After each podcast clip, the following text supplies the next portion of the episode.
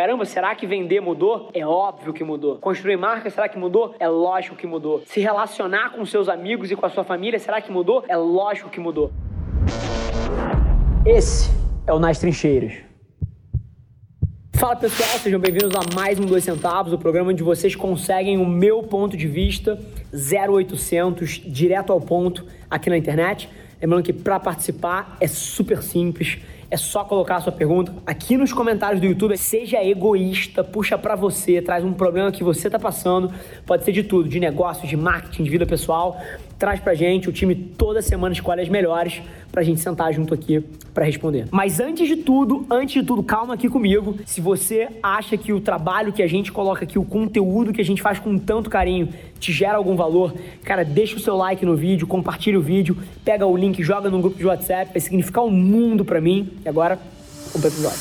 Como vocês sabem, sem enrolação, direto para a primeira pergunta, que é do Antônio Carlos. Vamos lá. Antônio Carlos, cara, será que o perfil das redes sociais serão o futuro dos currículos? Tudo que você compartilha, comenta, segue e tal será um componente grande de avaliação de uma empresa, caso ela esteja interessada em um funcionário ou até para avaliar alguém mesmo. Cara, pergunta ímpar.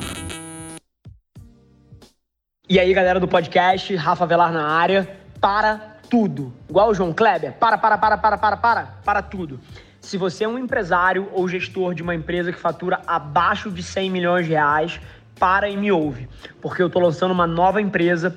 Centenas de vocês ao longo dos últimos dois anos que quiseram contratar a Avelar não conseguiram, porque a Avelar ela é focada em marcas globais, em empresas muito grandes. Mas agora vai ser possível. Estou começando uma nova empresa, onde a gente vai atender empresas que faturam abaixo de 100 milhões de reais.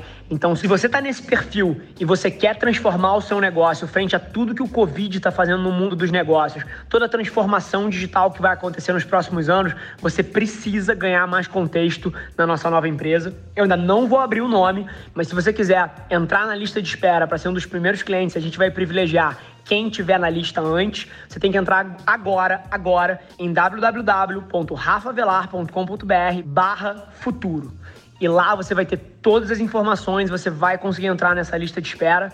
E, mais uma vez, se você tem uma empresa ou é gestor de uma empresa que fatura menos de 100 milhões, você precisa ganhar contexto no que a gente vai fazer. Te espero lá. Cara, pergunta ímpar.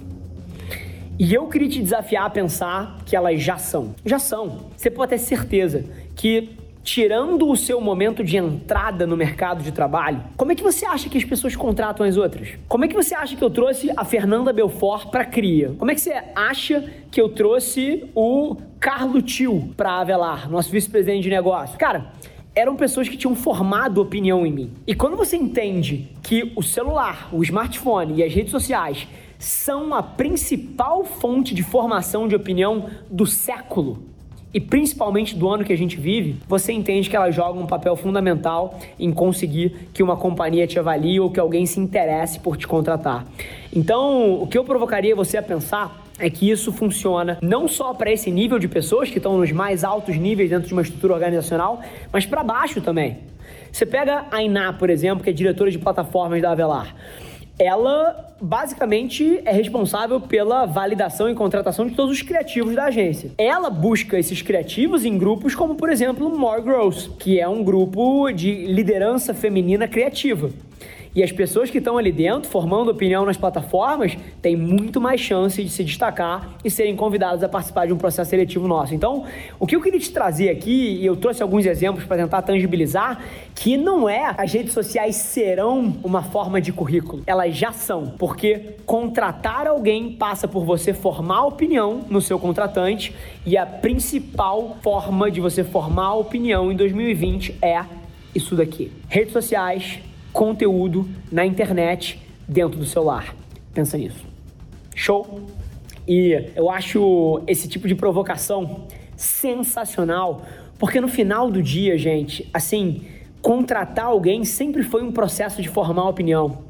E na hora que você entende que formar opinião mudou em 2020, você começa a entender que isso impactou a cadeia inteira para trás.